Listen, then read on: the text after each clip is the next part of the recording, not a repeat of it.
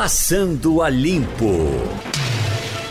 Diogo Menezes, Jamildo Melo e Maria Luísa Borges. Hoje estamos completando 130 anos de um episódio que ficou conhecido como Proclamação da República e que pouca gente lembra como um golpe militar. É, porque na prática é? foi isso que aconteceu, né? Foi um golpe militar. Havia um, um contexto, inclusive a, a, família real já tinha resolvido uma das principais questões da época, que era a abolição da escravatura.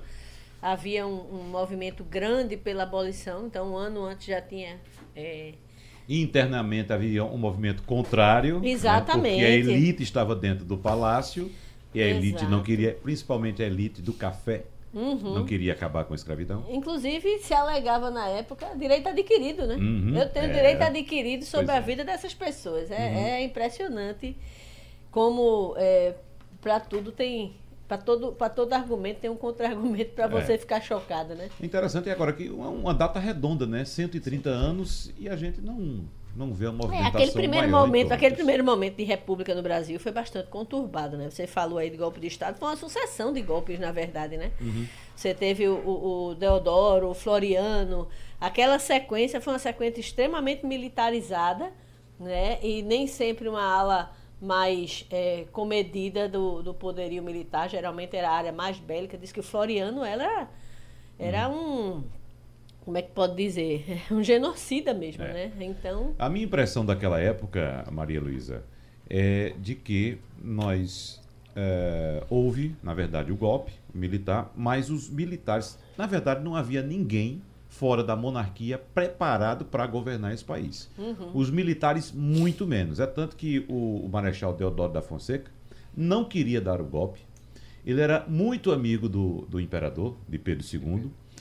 Era um homem com idade já avançada e doente. Uhum. Ele foi tirado da cama, uhum. passando muito mal, para ir participar é, tem uma, do, uma coisa da... também que é importante que se diga, como a, a, é, Dom Pedro teve um, um, reinado muito longevo, né? Ele foi, ele viveu, acredito que algo em torno de meio século de uhum sobre o, o, que era muito raro naquela pois naquela é época, ele né? viveu né? muito, muito e ele teve um, um reinado é, é, considerado assim em vários aspectos uma, um, um, momento de, de progresso para o Brasil então a, ele tinha muitos aliados só que a filha dele né a, a herdeira ela era casada com um francês então havia uma, um certo temor da influência francesa direta sobre o, o, o, reino. Você fala do Conde de. Exatamente, né? É, é a, a, possibilidade de você ter um reino assim muito influenciado por, por um outro é, país também era uma coisa que naquela época se tinha como digamos assim, uma, uma ameaça é. à soberania. Pedro II viajava muito naquela época e era fascinado por tecnologia, claro. É, tecnologia e viajou o Brasil época, todo, viu? O Brasil, Brasil todo, todo coisa que pouquíssimos fizeram depois dele. Foi Pedro II quem trouxe a fotografia para o Brasil. E uma das primeiras ah. ligações telefônicas Exatamente. do mundo foi feita por Dom Pedro ele, naquela ele era, exposição internacional lá em, em Nova era, York. Ele era fascinado por tecno, pela tecnologia, por avanço, pelo progresso foi uma pessoa preparada a vida inteira para assumir Estaria tuitando. A vida, falava sete, oito idiomas. É, ele era, ele era brilhante mesmo. Não, ele estava muito além do Twitter. Se fosse é, hoje, estava lá, estava é, longe. É, esse, não, eu acho que ele, ele talvez tá fosse um criador... do Twitter. Não, ele talvez fosse um criador de uma grande... De alguma grande rede social ou de alguma é, outra talvez coisa ele, ele podia ser o nosso Zuckerberg. porque ele era muito... com açúcar. É, ele era muito culto, ele tinha muitos amigos é, é, dentro dessa área, ligado a essa área mais de tecnologia mesmo. Ele era fascinado por invenções. Pô, você imagina, no século XIX, esse homem fazer ligação telefônica. Uhum. É uma coisa para você. Agora, você. A gente falando, Wagner, você abriu o programa falando dos 130 anos, ano redondo da, da proclamação da República. E aí eu comecei a fazer, você estava falando, estava pensando, Maria também falando, fazendo meia-culpa. É, de fato, você vai ler, até a gente aqui também, e vai ler, tem pouquíssimas coisas assim especiais para uma data redonda da gente ler. O país está numa ebulição, numa ebulição tão grande agora, tem tanta bronca, tem tanto problema, tem tanto que realmente você para assim, um feriado, ele tá chegando na, na, na mente das pessoas mais como uma data para você ficar em casa e não trabalhar, do que propriamente uma reflexão do que aconteceu né, há 130 anos. Porque realmente as pessoas estão muito assim, desligadas. Estão muito assim, nesse sentido, muito passivas. É, uma coisa muito anestesiadas mesmo. anestesiadas. Mas assim, é, eu uma acho que- é engraçado, eu acho que o ambiente de polarização que a gente viveu nos últimos anos, porque a gente achava que PT PSDB era polarização, né? A gente descobriu que era quase Sabe de nada, inocente. a gente não tinha ideia do que seria polarização. Então, hoje a gente vive e a gente- a- a- os, os dois campos opostos, eles a- a- travam uma luta tão constante e tão arraigada que uma faixa grande da população escolheu desligar o botão. Tem gente, eu conheço vários casos, inclusive pessoas próximas, amigas, eu não leio mais noticiário de política, não me interessa mais, é impressionante. Mas existe um fenômeno assim de da- da- das pessoas se afastarem até do noticiário político, porque estão, É bem tipo assim, provável. não aguentam mais a, nem um lado nem Isso. o outro polarizando. É bem provável que isso aconteça mesmo, Maria Luísa, que é, haja um momento em que o povo encha o saco dessa briga. Há quem diga, não, a- Bolsonaro e Lula, um alimenta o outro. Eu acho que se isso de fato começar a crescer, esse abuso das pessoas de ligar o botão, não quiserem mais saber disso aí, e que ao invés de um ajudar o outro, um vai acabar com o outro. Eu, eu só queria lembrar uma coisa: tanto Lula, quando foi eleito, quando Bolsonaro, quando foi eleito, só conseguiram chegar ao poder porque se aliaram ao centro. Caminharam em direção ao centro e foram atrás de um eleitor que não estava filiado à sua hoste mais radical. Eu acho importante lembrar disso porque quando você vê é, o discurso de radicalização dos dois lados, talvez eles estejam exatamente se desnutrindo dessa é, base intermediária da qual eles dependem. Porque Bolsonaro, antes do movimento anti-Lula ganhar, é, não é nem anti-Lula, anti-PT, na verdade, ganhar corpo, ele tinha 18%. Lula, antes da carta aos brasileiros, tinha 30%, 35% dos votos e não saía disso.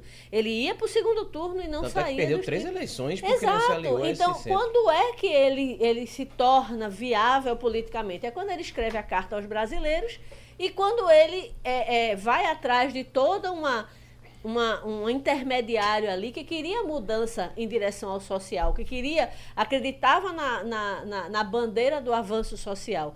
E aí foi marchou com ele. Então é, é, foram esses os primeiros a deixar a, a, a, a, a filiação, não, como é que é? A- o apoio ao PT. E foram esses também o primeiro a meio que se apartar do, do, do apoio que deu a Bolsonaro na última eleição. Então, os dois eles podem estar apostando nisso hoje, porque falta ainda três anos para a eleição presidencial.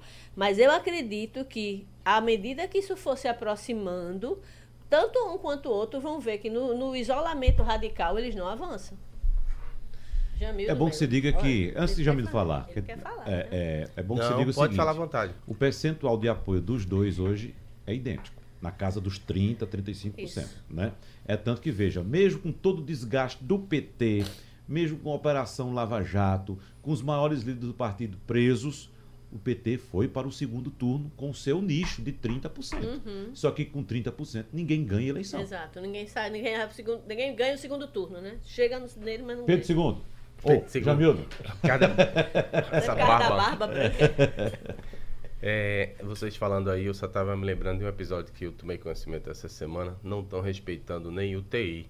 Um parente conhecido, na verdade não é nem parente, uma pessoa conhecida, me contou que um familiar estava numa situação dessa, né? E a família. Internado na UTI? Internado na UTI. E a família disse: Olha, não, não vamos contar para ele que Lula saiu da, da cadeia, porque ele tinha votado em Bolsonaro e ia ficar muito chateado. Quem sabe tivesse um piripaque e passasse mais mal ainda. E Chegou essa- a esse ponto. essa decisão não foi essa decisão não foi né, foi tomada mas no- na UTI outras pessoas falam de outros assuntos e alguém uma enfermeira falou para um outro lá que também estava doente mas tinha votado certamente em Lula e gritou um Lula livre no meio da UTI o que aconteceu começou a balbúrdia como diria o Uma ministro confusão dentro da UTI. Dentro da É, UTI, então, já pensaste. é, a polarização não respeita nenhum ambiente médico né, dessa situação. Esse é o retrato do nosso país, infelizmente. Mas, em, e você falou em relação a, a, a Bolsonaro e Lula, da polarização, eu, eu gostaria de frisar que tem quatro tipos de, de votos em Bolsonaro. Né? Os evangélicos, o pessoal da Força de Segurança, que tem como mote o combate à, à corrupção, os neoliberais, que votaram pensando que Paulo Guedes podia dar conta e dar jeito, e os antipetistas. O que se diz é que esse, esses dois últimos abandonaram, não querem, descolaram de Bolsonaro, estão vendo para onde é que o barco vai. E permanecem os dois, os dois, os dois primeiros, né? Que é justamente essa força que vai gerar a criação do tal Aliança, Aliança pelo Brasil. Se vai dar certo ou não, a gente vai ver mais na frente. Inclusive, pode ser tema de, de debate com o príncipe, né? Uhum. Agora, isso, Jamil, você está falando, eu concordo com você plenamente. É, isso serve tanto para Bolsonaro como serve para Lula. Tem muita gente, tem as correntes também dentro do, do PT, que tem umas que vão com ele ferrenho. No caso aqui de Bolsonaro, você citou justamente a questão da segurança é, e etc. Também tem umas correntes de Lula que o pessoal meio que se descolou também, né? É, e é como se tivesse assim, é, eu tenho esse, esse, esse essa referência com ele, mas eu também, ó, isso aqui eu não concordo mais, eu quero ver para onde o barco vai. É. E fica naquele limbo, fica o... naquela esperando a navegação para ver é para que lado eu vou seguir. O candidato de esquerda com certeza vai ter, se vai ser Lula, se vai ser um outro, a gente não sabe. É... e o de direita pode ser Bolsonaro, mas também pode ser o Witzel. A briga mesmo parece estar pelo centro. Ah, quando eu falei na redação, tem uma, um colega lá que, não, mas o, o cara da Rede Globo, como é o nome dele? O Hulk, não é de centro, mas ele vai se apresentar pelo Hulk ninguém sabe do que é, né? É. E Nunca foi candidato a nada. O outro de São Paulo, Dória. Dória. Esses é que estão numa situação difícil, que eles ficaram aí no mesmo campo. Espremidos, né? No mesmo campo, exatamente, amigo. Jamil estava falando aqui essa história de que com certeza o PT vai sair, vai ter um candidato. O próprio Lula falou ontem essa questão de que é, nas, a, a próxima eleição que a gente vai ter são as municipais, no ano que vem. E, e ele diz que o PT não é partido para se aliar a ninguém, não é partido para ser secundário, é partido para encabeçar. Sempre então, foi hegemônico. Né? É, então assim. Nem é, é para fazer autocrítica. Isso, e aí você veja, eu vou chegar até nesse assunto. Ele, ele já deixou claro que é isso mesmo, ele vai sair como candidato e ele vai dar na cabeça de todo mundo que quem quiser que venha apoiar o PT. Não é o PT que vai apoiar os outros. E tem essa história também de que é, é preciso fazer. Não, não precisa fazer autocrítica. A oposição que se quiser faça autocrítica do PT porque ele não tem autocrítica para fazer. É, o próprio o líder, é perfeito, né? o próprio líder do partido que é o que é o Lula, tem muita gente dentro do partido que não concorda com ele, porque diversas vezes a gente deu matéria, inclusive, já ouviu várias pessoas do PT dizendo que é preciso fazer uma, uma autocrítica, o, o partido precisa Bahia, se refundar. Que sediou o encontro da executiva, onde ele falou isso, é um dos que defende que o PT faça essa autocrítica. Exato. Agora, o, o, o que fica muito claro é que as pessoas dentro do partido tem medo de peitar Lula, tem medo de dizer alguma coisa contrária ao que Lula diz. É. É, mesmo você pode até não concordar, eu posso não concordar com o Jamil, mas eu tenho medo de dizer porque. E tem outra coisa, Diogo. É, ninguém conhece mais a militância do PT do que Luiz Inácio Lula da Silva. E ele sabe muito bem que a militância do PT não quer ouvir autocrítica. A militância do PT quer ouvir que está certo, que é isso, que a, a Operação a Lava Jato foi criada, foi criada para prejudicar o PT, para derrubar Dilma. Olha, eu acho. É, é, é, tem argumento para várias é, abordagens, mas eu volto a lembrar: a militância do PT sozinha não faz presidente da República. É. A militância da PT sozinha não vai. O que é que o senador Humberto Costa fez quando ele precisou de voto para ser senador? Se aliou ao PSB. Porque se Humberto Costa tivesse saído sozinho, aliás, ele foi contra o partido dele todo, que queria Marília governadora. Isso. Então, contra... é, ele mostrou ali que ele, ele sabe exatamente o tamanho que ele precisava ter para se eleger. E ele Mas se aliou ao PT naquela ocasião, só um minutinho, Jamil, por favor. Naquela ocasião, enfrentando a militância, como você disse, e houve um momento de uma convenção aqui no Pina, que ele chegou para anunciar que o candidato a governador não seria Marília, uhum. o PT iria apoiar a reeleição de Paulo Câmara, e ele foi rechaçado. Foi, foi pela... vaia grande. Foi vaia grande, e ele respondeu na hora: vocês acham que Lula tá pensando diferente que eu tô de falando, mim. É, que eu, que tô, tô falando por mim. Ele disse na, na E Lula não sabe de nada. Exatamente. Então, na hora, na hora que a coisa aperta... Ele sabe, ele foi Quem bastante sabe pragmático. tratar dos miúdos da política, sabe o caminho que Olha, Lula é pragmático. Ele, no discurso, também enfiou lá umas eh, alternativas. Numa parte diz que em algumas cidades tem que fazer a mesma aliança, não pode ficar sozinho. Como que quisesse abrir espaço para Freixo lá no Rio de Janeiro, porque ele não tem um nome com bastante relevância, um nome forte. A última era uma, uma doutora maluca que só ficava defendendo um negócio lá bem estranho. É, então, pode acontecer o mesmo no Recife. O jogo não está jogado. Eles vão esperar para ver o que acontece, né? A mim, é, me, me é, causa mais curiosidade saber quem vai ser o nome da direita. Esse aí até agora não botou a cabecinha de fora. Além de Bolsonaro, você fala? No Recife. Ah, no Recife. Ah, porque Já que realmente. gente tá falando de Marília. Eleição municipal, né? Um assunto que vai entrar em pauta nos próximos dias. Eu não sei se de forma mais intensa nos próximos, nas próximas semanas, até porque, como o Diogo estava lembrando agora há pouco, faltam somente 40 dias para acabar o ano. 45. 45. 45 precisamente, né, Diogo? E daqui a 15 dias é que se acaba mesmo, porque entrou em dezembro, ninguém faz mais nada, não é só rodar para fazer compras, para resolver o jantar, Olha, enfim, para preparar algum- as férias. Oi. Desde alguns tempos que a gente tem percebido, já no final de novembro mais- se acabou, começa a comemoração. É, tá se É antecipando, tão inclusive. grande a quantidade de comemoração em dezembro que já está entrando por Novembro. por novembro. E já tá chegando em janeiro. Igor Não, traz na coluna Quem hoje. deixar para fazer confraternização em dezembro não vai encontrar lugar para fazer, não. Tem que antecipar mesmo para novembro. Igor traz na coluna hoje que os nossos congressistas, deputados e senadores, já trabalharam essa semana um dia. É. Já voltaram. Porque, Ou seja, já- esse clima já está. Lógico, teve um E foi um feriado. dia É, foi só na Foi segunda-feira. só na segunda-feira. Tá no, no primeiro É, não, mas Mas tem olha, uma- eles é- têm uma desculpa muito esse boa. da- é, porque se realizou lá aquele evento do BRICS. Então a cidade foi Surgiu completamente paralisada para questão de segurança para os chefes de estados internacionais e ia complicar trânsito, a chegada dos servidores. Então eu acho que é uma boa desculpa, não é exatamente Agora- porque não quiseram trabalhar. Esse personagem que ele traz, eu achei engraçado, o Léo Moraes, do Podemos de Rondônia. O cara tá injuriado porque quer trabalhar. Diz que não consegue viver sem fazer nada feito deputado, não. E para quem foi ser deputado? Aí os outros, não, se acalma, é assim mesmo, Mas é você porque ia- você é novo, você vai se acostumar. Mas, mas você ia Eu falar da pensasse. história da, da votação de reforma ainda? Que tava acabando o Não, ano, o que eu estou falando é o seguinte, é que há uma pressão já muito forte da elite do funcionalismo público para tentar barrar a reforma administrativa que está em discussão no Em governo. paralelo, federal, né? em paralelo, me perdoe interromper você, é, no STF, os servidores, a representação dos servidores, né, em especial do judiciário, é, promotores, procuradores e juízes, foi lá reclamar da reforma da Previdência. Está dizendo que as alíquotas progressivas são uma, a palavra é um confisco e pedem que seja anulada para essa elite do funcionalismo. Vamos ver qual vai ser o comportamento do STF, porque talvez desmonte a reforma se eles aceitarem esse tipo de argumentação. Jamil, nós não tivemos tantos problemas durante a reforma da Previdência, como em outros países, né? A França, por exemplo, foi uma loucura. A Grécia nem se fala para fazer uma reforma da Previdência. Só fez quando quebrou de fato. Uhum. né?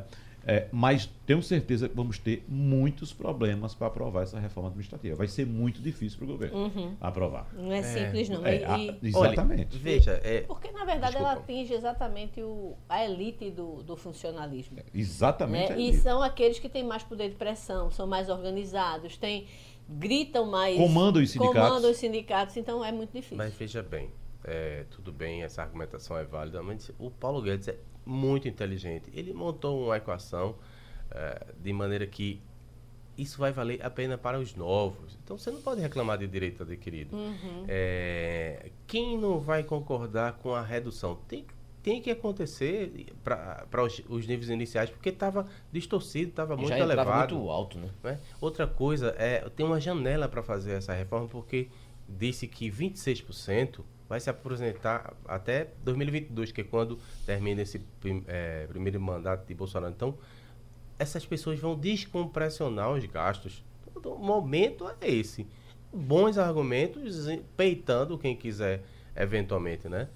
Eh, ser contra e vai vencer no voto. Só reverberando isso que, que Jamil está falando, essa história desse, do inicial, de quem está entrando e tudo mais, uma pesquisa feita pelo Banco Mundial. 44% dos servidores começam ganhando acima de 10 mil reais. Olha, 22% entram com, entram com uma remuneração superior a 15 mil reais. E 11% tem um contra-cheque todo mêsinho depositado no mínimo 20 mil reais. Esse Isso estudo- de entrada. Esse estudo do Banco Mundial deveria ser ensinado nas escolas, deveria ser distribuído como livreto, inclusive num dia como hoje que se eh, faz aí a reforma, né? aliás, que se comemora a República, era para ser dado em praça pública. Ele explica por que, que o Brasil não dá certo. Uhum. Isso aí é exatamente Não isso existe aí. carreira, né, na É, verdade. mas não é só em relação ao servidor, não. Várias políticas na educação, em todos os lugares, ele mostra porque o Brasil não dá certo. Corporativismo. Também do Banco Mundial, né? É, o esse mesmo. estudo, Chama esse- Um Ajuste Justo. Ele foi contratado por Temer, ainda no governo dele, para basear as reformas. Quando ele foi divulgado, é, eu me lembro até que Jamildo fez vários takes, vários, vários posts, é, porque é, é muito complexo. Ele, ele fala desde a questão da dívida, a questão do funcionalismo, a questão do- das estatais. Ele é, é- é- aborda a educação, por que é que as políticas de educação não conseguiram prosperar. É muito completo esse estudo. E realmente Jamildo tem razão. Todo brasileiro devia é, Um é, justo. ler é, é, Um e entender um pouco o cenário, porque a história de que não tem almoço grátis é muito verdade no Brasil. Então a gente se acostumou, a gente acostumou a nossa elite a achar que a melhor coisa do mundo é ser funcionário público e depender do Estado. Isso é um padrão que todos os países desenvolvidos do mundo não praticam, não faz sentido. Quem isso. parece que está bebendo dessa fonte é a FBC. Num discurso essa semana no Senado, ele estava. Inclusive, depois de fazer o discurso, ainda escreveu um artigo aqui para o Jornal do Comércio falando sobre essas injusti- injustiças. A gente tem 4 milhões de pessoas que abocam 65% do orçamento da, da União, de, de todo mundo. E quantos somos? São 200 milhões.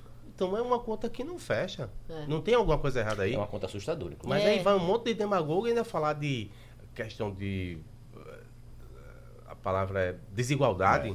A desigualdade É, a- começa a aí. desigualdade. Quando você vê, por exemplo, a remuneração média do serviço público brasileiro e a remuneração média do serviço privado, você percebe o que é que é desigualdade. Então, há uma desigualdade sim, e a gente se acostumou a tratar o serviço público como sendo o lugar de elite. Olha, Ele virou, na coisa, verdade, Maria, o lugar da nossa elite. E outra coisa, sabe por quê? Boa parte da população brasileira que não faz parte do grupo de servidores públicos defende também o servidor Queria público. estar lá. Porque o sonho é estar lá. E outra coisa, você entra. Não, Maria tanto que falando- concurseiro aqui é profissão, Ma- né? Maria estava falando dessa história do, do setor privado, que a- a- o, o empregado privado que tá, recebe menos do que um servidor público que entra muito. E tem mais, o servidor privado ele tem que estar o tempo todo matando um leão por dia, se dedicando ao máximo. Mérito. Mérito, É, meritocracia, mostrando por que ele é necessário para estar ali, porque a gente tem 11 milhões e 900 mil desempregados e ele não quer fazer parte dessa lista. E foi assim que as grandes nações deste planeta se construíram, Aham. né, se desenvolveram. É. Dessa forma. Não, não conheço nenhuma grande nação eu nunca, que tenha se eu desenvolvido nunca somente por esqueci de serviço uma público. placa que foi colocada por um movimento liderado por professores na prefeitura do Recife, Eu concordo.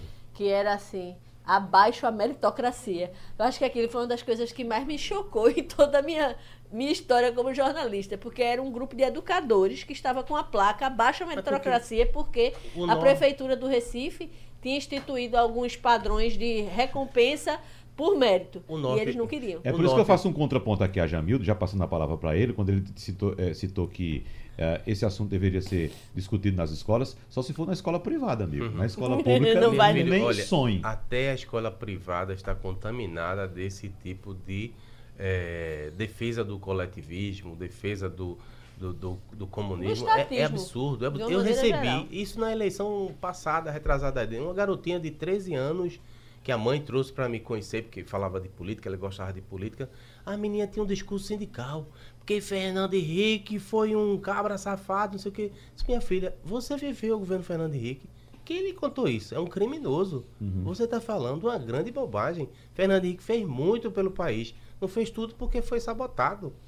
Como é que uma garota de 13 anos está sendo influenciada negativamente? A mãe devia chegar lá e tomar de volta o dinheiro que essa escola privada é tão ruim quanto a pública. Jo- não se é, ensina o- nada para a pessoa avançar na vida, não. Ensina para politicagem. Fernando Henrique não fez tudo, mas fez o mais importante, que foi começar. Deu o start. Começou, eu- que é a parte mais difícil. Eu era, eu era recém-casada, mãe do primeiro filho no governo Fernando Henrique. Eu vivi a hiperinflação de Sarney e eu vivi a, a, a entrada do Brasil na era da estabilidade. Quem viveu aquilo, quem viveu aquele momento, eu tenho, vou fazer 52 anos, então quem for da minha geração e viveu aquilo, eu não sei como não pode achar que aquilo foi um marco na, na história da- do país Eu também. Concordo tudo você, o que Maria. aconteceu depois, a, a o movimento de privatização, a chegada do PT no poder, o, o investimento social, é, a, o próprio Bolsa Família, que começa lá como Bolsa Escola, ainda com Cristóvão Buarque, vira Bolsa Escola Federal, depois é aglutinado por Lula, ganha o nome de Bolsa Família. Tudo o que aconteceu depois só aconteceu porque em 1994 aconteceu uma coisa chamada real.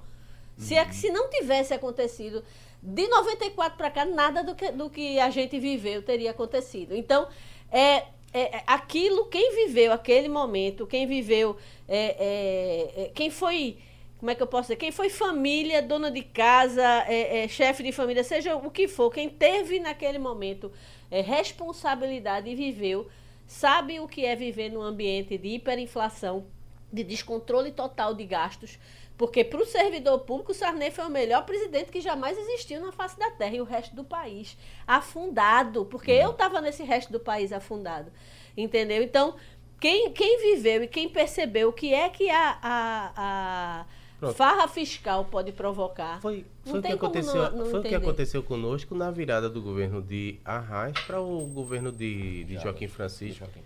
Ele aceitou que fosse paga algumas categorias, né, aquelas com mais poder de pressão, aumento. O, o, o Joaquim Francisco aceitou, fez o governo pífio, lascou-se todinho, porque não teve condição de fazer nada diferente. Prometeu, criou uma, uma expectativa enorme, dizer, cresce Pernambuco, e só foi rápido de cavalo, foi para baixo. As bases eram ruins e você consegue piorar. Quando o Fernando Henrique Cardoso assumiu o Ministério da Fazenda em 1993, que começou o programa ali de reestruturação da economia brasileira, né, com, inclusive com uh, o plano real que começou a ser gestado nessa época, com a implantação antes, da né? URV, que era a Unidade Real de Valor, e evidentemente o, a, a, economia do país destroçada, o Brasil devendo muito. Então, o acordo que o Brasil fez naquela ocasião com o FMI, o Brasil tem uma dívida enorme com o FMI, e o FMI participou desse processo de reestruturação, é, é, evidentemente colocando as condições para que é, a instituição desse credibilidade ao processo de reestruturação do país é, é, Fernando Henrique fez um acerto com o FMI naquela ocasião para pagar a dívida em um prazo de 11 a 30 anos. O Brasil faria esse azul, aquele ajuste que estava sendo proposto pelo FMI e pagaria a dívida num prazo de 11 a 30 anos. O Brasil pagou essa dívida sabe com quanto tempo? 11 anos. Isso foi feito em 1993. Soma aí 1993 com 11. Dá quanto? 11 anos depois. 2004. 2004. Vocês lembram? Segundo, começo do segundo ano do governo Lula, que era que ele dizia? Pagamos, Pagamos a dívida com a FMI. É. Aí o cara que dizia, Brasil, Lula mal assumiu, o Brasil passou 500 anos devendo, Lula isso, assumiu, já pagou. Investment isso, grade. Aí é, isso, isso chama cinismo. Pois é, então é, é, você desconstruir aquilo que foi feito por outro, não reconhecer o trabalho que foi feito por outro, se apropriar, se apropriar dos benefícios gerados pelo esforço que o outro fez. Eu posso, posso dar um outro exemplo, que pois foi uma não. coisa que eu vi também, que fiquei bem impressionada na época. É, todo mundo lembra de José Serra quando foi é, ministro da Saúde. Serra fez talvez um dos mais revolucionários ministérios da saúde que a gente já teve. Ele quebrou a patente dos é, do coquetel anti-AIDS e o Brasil foi o primeiro país do mundo a oferecer de forma gratuita e universal o tratamento contra o vírus. E foi um dos primeiros países a manter a doença sob controle exatamente por causa dessa política. Quando virou o governo, o, o então ministro é, Humberto Costa, que foi quem sucedeu é, é, já no governo Lula como ministro da, da Saúde, recebeu um prêmio internacional pela política do Brasil do combate é, ao HIV, né, ao, ao enfrentamento da, da, epidemia de AIDS. E não foi feita qualquer menção. A quebra de patente que, que ocorreu durante o governo. Gente, ele peitou as maiores multinacionais do planeta para fazer isso. Você sabe que a indústria farmacêutica e você vou quebrar e vou, vou, vou produzir no Brasil e vou distribuir gratuitamente. Aquilo ali, assim, é, é, é, é porque é, e depois esse, um homem desse ainda foi considerado direita. Uhum. Eu acho impressionante, é. porque oh. o que ele fez ali foi revolucionário do porque, ponto de vista de saúde. Porque são todos em comum populistas, né? Se a gente tivesse um Estado, o Estado faz as obras, as, as obras pertencem à população, não pertence a A ou B ou C. Daqui a pouco o Bolsonaro vai fazer o mesmo, vai concluir, falta um pedaço da transposição, dizer, fiz a transposição. Bom, nós estamos com o deputado federal Luiz Felipe de Orleans em Bragança e Bragança, para quem não conhece, Luiz Felipe de Orleans e Bragança assumiu o cargo de deputado federal pelo estado de São Paulo após ser eleito nas eleições do ano passado pelo PSL, teve mais de 118 mil votos. E é também descendente dos imperadores Pedro I e Pedro II e, portanto, membro da família imperial brasileira. É o primeiro membro da família imperial a ocupar um cargo político de relevância desde a proclamação da República, que estamos comemorando hoje 130 anos. Deputado, bom dia, tudo bem com o senhor? Bom dia, tudo ótimo. Muito obrigado por estar me recebendo. Deputado, inicialmente, como é que o senhor se sente nesse momento, dia 15 de novembro de 2019, sendo membro da família imperial brasileira, nesse momento em que nós paramos para relembrar a, a, proclamação da República? E, claro, já discutimos esse assunto aqui, que inclusive já tratamos como sendo um golpe militar, deputado. Bom, é, como brasileiro, é um, é, basicamente é só um feriado. Agora, não, não, não tem a minha consciência é, é plena de que o dia de hoje não é para ser celebrado. Então a gente vê pessoas comemorando, estão comemorando um golpe de Estado. Eu acho que a primeira ação de qualquer brasileiro consciente é parar de comemorar. O segundo momento é começar a rever esse feriado, ver se realmente vamos manter isso no futuro. Uhum. Mas acho que cada vez mais pessoas têm essa consciência, está aumentando e estão parando de celebrar e olhando aqui somente como um dia que não se trabalha. É. Então, eventualmente, a gente revê isso aí. Agora, o senhor, como deputado federal, membro do PSL, um partido que celebra tanto o golpe militar de 1964, o senhor não se sente meio estranho fora da União, não, nessa ocasião? É, eu acho que tem uh, vários militares ali no, no contexto do partido uh, e o perfil aí. Agora, ninguém celebra nada. Né? Não, não, não, não conheço ninguém que celebre. Agora, o que, o, que, o que a gente tem que entender é que naquele período, de 64, no regime militar de 64 e 85, houve sim uma reação das forças de segurança contra o terrorismo político. Que isso que ninguém conta, essa história do terrorismo político praticado por agentes uh, marxista radical que queriam desestabilizar e criar no Brasil o que a gente está vendo hoje no Chile, o que sucumbiu a Venezuela, sucumbiu Cuba. Então, nós temos aí uma missão aí muito importante para ter um sistema de governo que evite que forças de segurança tenham que intervir para manter a ordem e manter o sistema político manter a paz social. Esse é que é o desafio, porque o nosso sistema político ele não é condizente com estabilidade política e vai estar sempre aí sujeito a esse tipo de interferência, seja de movimentos marxistas e, e representantes populistas, seja de interferências de oligarquias, tanto quanto as militares envolvendo aqui no Poder Executivo para debelar qualquer tipo de insurreição. Então a gente não chegou lá ainda em termos de sistema político, temos que amadurecer. Deputado, eu divido a bancada do programa hoje com os colegas Diogo Menezes, Maria Luísa Borges e Jamildo Melo, que inclusive faz uma pergunta ao senhor agora. Deputado, muito bom dia. É... Bom dia. Bom tê-lo aqui na nossa cidade. Mais tarde o senhor vai participar do lançamento da Fundação Dom Pedro II na Associação Comercial e também vai falar sobre o seu livro, né? Por que o Brasil é um país atrasado. Uh, queria aproveitar, a gente falava ainda pouco aqui, algum, uh, alguns de nós defendendo algumas ideias sobre por que o Brasil ainda é um país né, com problemas. Daria para resumir, eu sei que o livro é muito grande, né? Mas resumir, qual é a síntese, qual é a principal ideia que o senhor pretende passar? E me desculpe por não ter lido o livro ainda, viu? Sim, a principal ideia é que a gente não amadureceu o sistema político. Nós temos um gargalo político que é extremamente instável, não representativo, centralizado, concentração de poder. E esse tipo de arranjo é, o, é um arranjo típico dos países em desenvolvimento, países pobres, países que hoje são tiranias e ditaduras. Então, nós temos um arranjo político completamente atrasado. Se formos olhar o arranjo político dos países envolvidos, temos que descentralizar o poder, temos que desconcentrar o poder do poder executivo, temos que fragmentar o poder do poder executivo e dar muito mais transparência e participação à sociedade, mas sem romper o Estado de Direito. Esse é o grande desafio. Por que, que esse é o modelo ideal? Porque com este modelo menos, ou seja, mais estável, você tem a possibilidade de você instaurar ou ao menos fomentar o livre mercado. O livre mercado não surge com um Estado como temos hoje. Nós temos um Estado interventor, uma burocracia que pode intervir através de normas, de regulamentações e leis a todo momento, seja no nível local, estadual ou federal. E isso não é condizente com o livre mercado. Então, nós não temos livre mercado, nós temos um mercado controlado. Então, essas duas funções, essas duas coisas mantêm o país atrasado. Nós temos um sistema político altamente interventor, concentrado, e esse não permite uh, não fomenta um livre mercado, mas sim fomenta um mercado altamente regulamentado e é exatamente essas duas, a função dessas duas coisas é que gera o atraso do Brasil. Olha, complementando, a, a criação desse novo partido por parte de Bolsonaro, de que maneira ele vai contribuir para essa mudança política que o senhor está falando? Olha, faz parte do estatuto, tudo isso que eu acabei de mencionar. A descentralização do poder, o princípio da subsidiariedade, que o poder vem de baixo, é, fragmentação do poder, ou seja, Estado de Direito, separação de poderes, é, a livre iniciativa, a propriedade privada, defesa da propriedade privada, que, por incrível que pareça, não é defendida nem na nossa própria Constituição.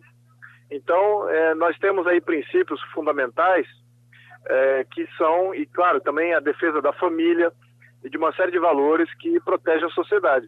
Então, de uma maneira política, social, econômica e de Estado, nós temos uma orientação, nós temos aqui um estatuto que é bem compreensivo. Os outros partidos não entram tanto nessa seara completa. Talvez os únicos partidos que, que, que, que tocam nesse aspecto mais holístico, né, mais completo, são os partidos de esquerda, que ali sim tem uma, uma visão bem completa do que como é como regulamentar a sociedade, como regulamentar a política, como regulamentar o Estado, e a economia. E nós queremos fazer exatamente o oposto. Então, temos uma contraproposta à altura do desafio dos, dos partidos marxistas que, que foram instalados aqui no Brasil e que fomenta essa ideologia mais completa desde, bom, desde sempre, né? De mais de 100 anos é isso.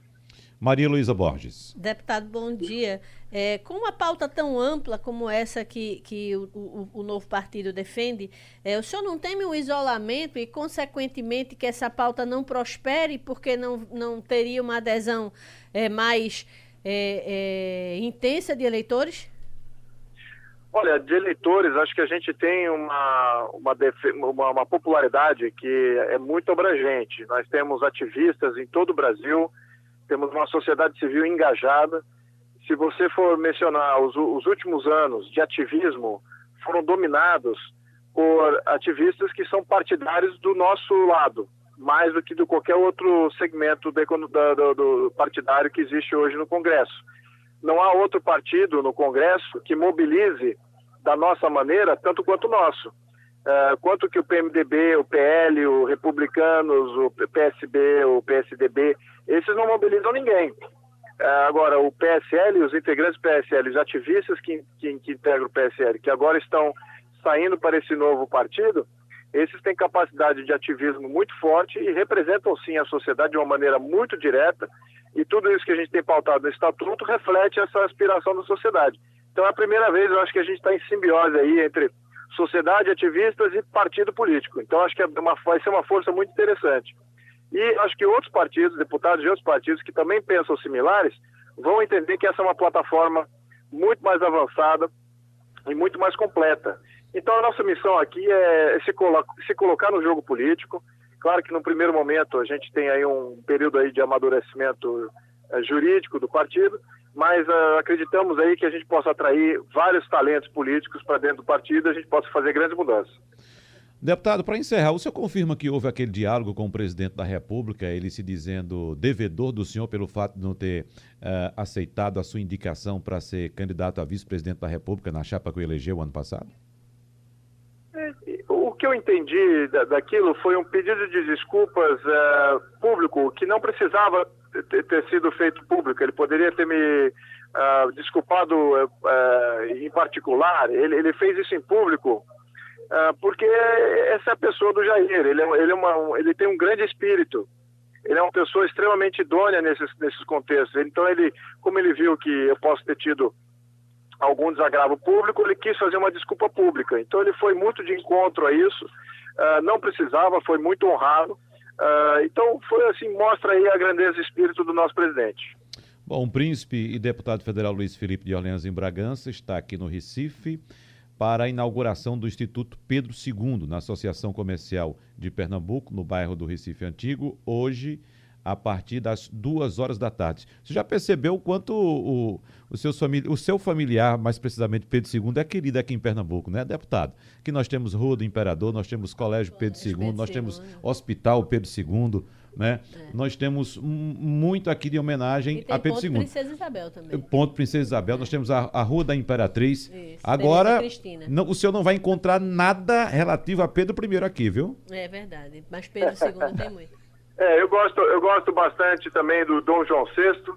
Acho que sem ele não haveria a, a infraestrutura necessária para começar o Brasil em 1808 também gosto muito da Leopoldina, que ela tinha uma visão de país independente, uma visão de país império, muito antes de qualquer um desses. Então ela também é fundamental no processo e, aliás, a foto dela que está no meu gabinete lá em Brasília. É, só, a, só a título de lembrança, Pedro I não é citado aqui em Pernambuco porque deu simplesmente as costas ao Estado. É deu de fato as costas ao Estado, aliás, ao Nordeste como um todo. É, na Só verdade, a título de lembrança, viu, é, Na verdade, Pedro II ele viajou muito o país, então uhum. tem marco da presença dele em vários é, é, locais do Nordeste, inclusive, né? O, uhum. o, Campo das Princesas tem o nome por causa da, da, das filhas dele. Então, há muita referência porque ele fez isso. Ele foi um, um viajante, né? Ele foi conhecer o país que eu acho que os, os antecessores não tiveram essa, essa oportunidade. Sim, verdade. Mas olha, vamos corrigir isso, porque Pernambuco, de fato, tem uma história que precede o Brasil Império e extremamente importante. E estamos aqui para honrar Pernambuco e honrar o povo nordestino. E podem contar comigo sempre que eu for convidado, sempre que eu for convidado, vou estar aqui presente também. Então, deputado, muito obrigado, seja bem-vindo e tenha um, um bom feriado. Muito obrigado, muito bom dia. E vamos informar os nossos ouvintes que a família de Inaldo Sampaio batizado Inaldo Sampaio de Souza, convida todos os seus amigos e familiares para a celebração da esperança em alusão à missa de sétimo dia, que vai ser realizada amanhã, dia 16, às 10 horas da manhã, na igreja Nossa Senhora do Rosário dos Homens Pretos, que fica na rua Estreita do Rosário, no bairro de Santo Antônio. Então, só relembrando, missa em alusão ao sétimo dia, a morte de Ivanildo, ah, Não. Inaldo Sampaio, perdão. Estou com a cabeça lembrando do nosso é. colega, que é irmão. Que é Ivanildo né? é irmão, irmão de Inaldo. Né? Inaldo Sampaio. Trabalha então, missa de sétimo dia de Inaldo Sampaio, amanhã, às 10 da manhã, na igreja Nossa Senhora do Rosário dos Homens Pretos. Lembrando que Inaldo foi cronista político, né? Muitos anos, ele trabalhou no JC, na dois Folha. anos aqui no JC. Isso, é, e, e é uma história longa de, de crônica política. Era músico também, né? Ele tinha Sim. um conjunto. E é, é, faleceu vítima de câncer, né? No, no na segunda-feira de manhã, bem cedo, né? Gente madrugada, foi pela madrugada da segunda-feira. Tanto é. que a coluna dele, da segunda, estava pronta. Exato, foi ele, tinha deixado, ele tinha deixado. Então ele trabalhou normalmente no fim de semana, é. como vocês trabalham sempre, uhum. no fim de semana, então, é, o jornal da segunda. importante fazer o registro, né?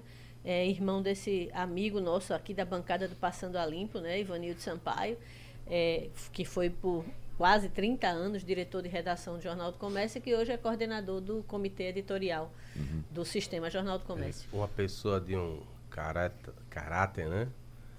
Fora de qualquer dúvida e, e ao mesmo tempo brincalhão, porque é. eu lembro do ele tempo é. que trabalhávamos é. juntos, ele era sempre divertido, sempre Isso. tinha uma uma anedota para contar? Eu acho que isso tinha muito a ver com o fato dele ser músico. Eu acho que a pessoa que é artista, ele tem essa verve, essa verve mais é, é, relaxada com a vida. Sim, né? com a vida, mas assim, no trabalho ele era muito correto, muito é, certinho, é muito verdade. strict, mas na, quem convivia sabia que ele brincava bastante. É. Era muito bem-humorado. Ainda temos alguns minutinhos, então vamos resumidamente passar uma vista no encontro dos BRICS, né? Porque tem uma informação aqui apontando que a China pôs à disposição do governo brasileiro mais de 100 bilhões de dólares. Aí. Anote aí, 100 bilhões de dólares.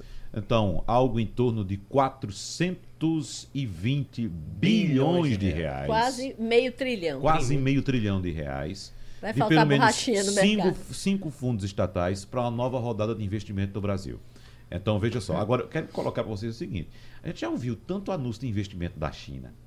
O mais megalomaníaco foi aquele do trem, queria ligar o Brasil ao Pacífico. Mas isso vai sair. Né? Não, vamos lá. Vamos, vamos Eles querem muito que saia. Pois é. Veja. Pois é, mas, a gente Mas- precisa, a gente precisa que o investimento da China venha para cá e que as coisas aconteçam aqui na velocidade que acontece Mas- na China. Toda a produção ali de, de grãos e tal, ela saia pelo Peru.